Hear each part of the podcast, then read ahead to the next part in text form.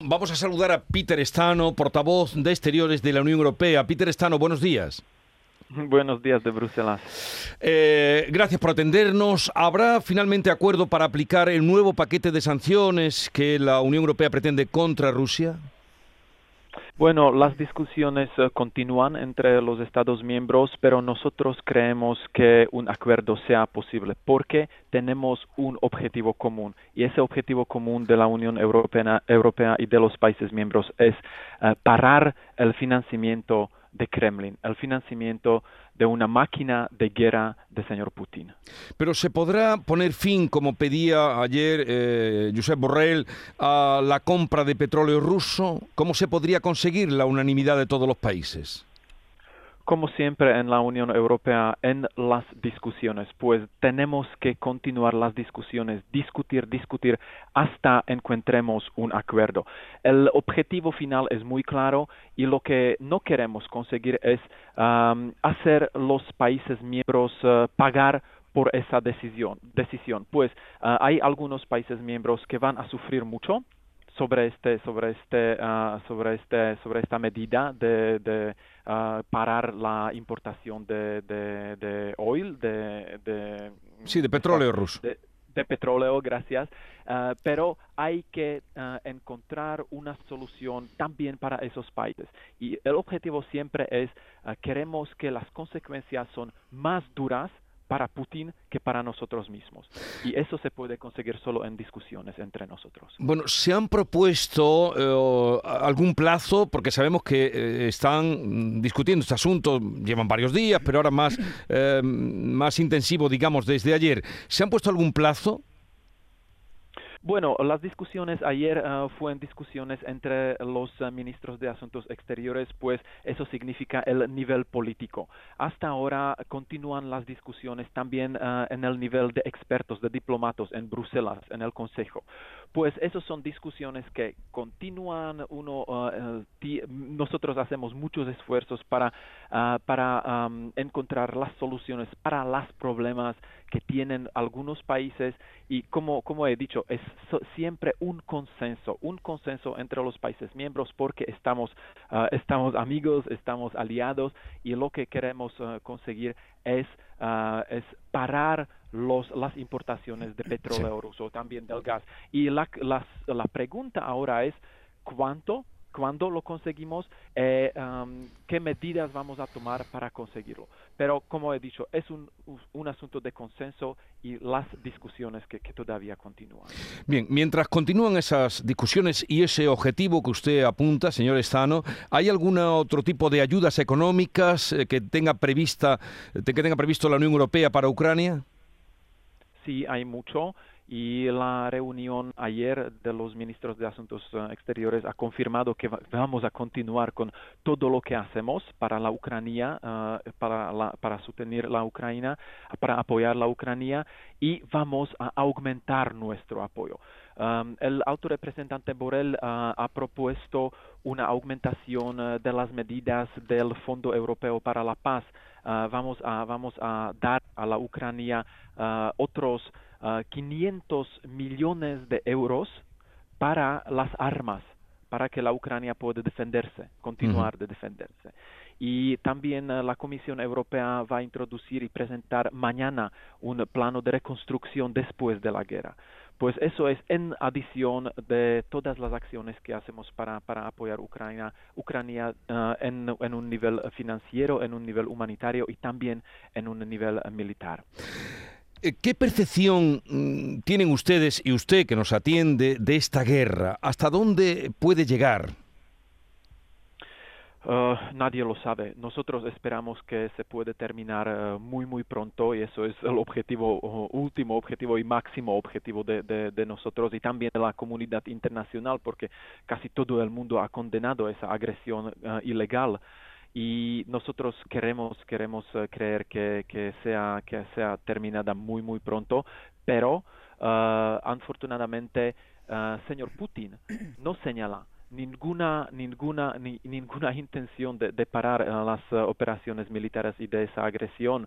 teníamos la reunión ayer también con el ministro de Asuntos Exteriores ucranio, ucraniano, el señor Kuleba, que ha explicado que cada minuto Ucrania está atacada por, las misiles y por, por el ejército ruso, pues Rusia continúa atacar Ucrania, continúa a matar los civiles, continúa a destruir la infraestructura civil y eso es ah, algo que no se puede tolerar y vamos a continuar nuestro apoyo para Ucrania hasta el final, hasta que esa agresión ilegal uh, se pare.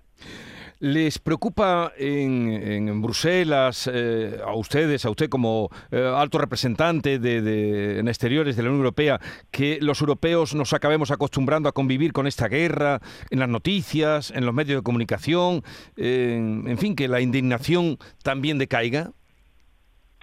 Eso es siempre un, riesgo y si miramos a la situación en Siria después de 11 años, eh, el conflicto continúa, pero no, es, no está en, en nuestras teles, pues no lo veamos eh, más en, en las noticias.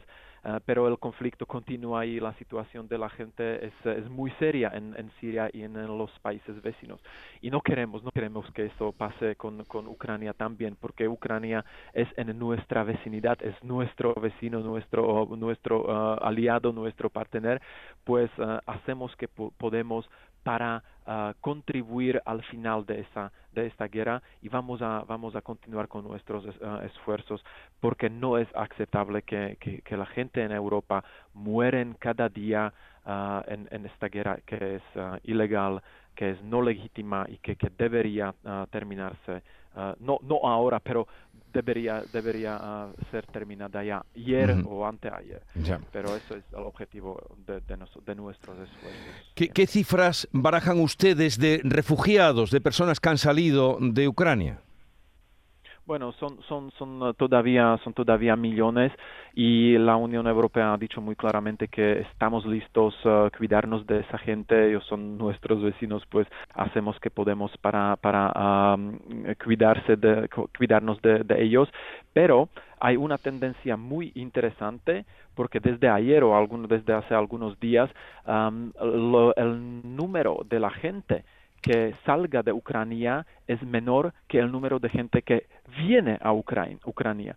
Pues podemos ser la, el cambio en la tendencia también en relación de los éxitos militares del ejército ucranio, de las defensas, de las fuerzas de defensa ucraniana, que, que, tiene un éxito en empujar fuera el agresor en, en ciertas partes del territorio ucranio, pues eh, esperamos que, que ellos eh, vayan a continuar con, con estos éxitos, pero entre tanto estamos, estamos uh, realmente preparados de, de, hacer todo lo que podemos para la gente que viene a la Unión Europea, para que se sienten aquí en casa y, pueden continuar sus vidas uh, en el territorio de la Unión Europea. Estamos hablando con Peter Stano, es portavoz de Exteriores de la Unión Europea, trabaja codo con codo con Josep Borrell.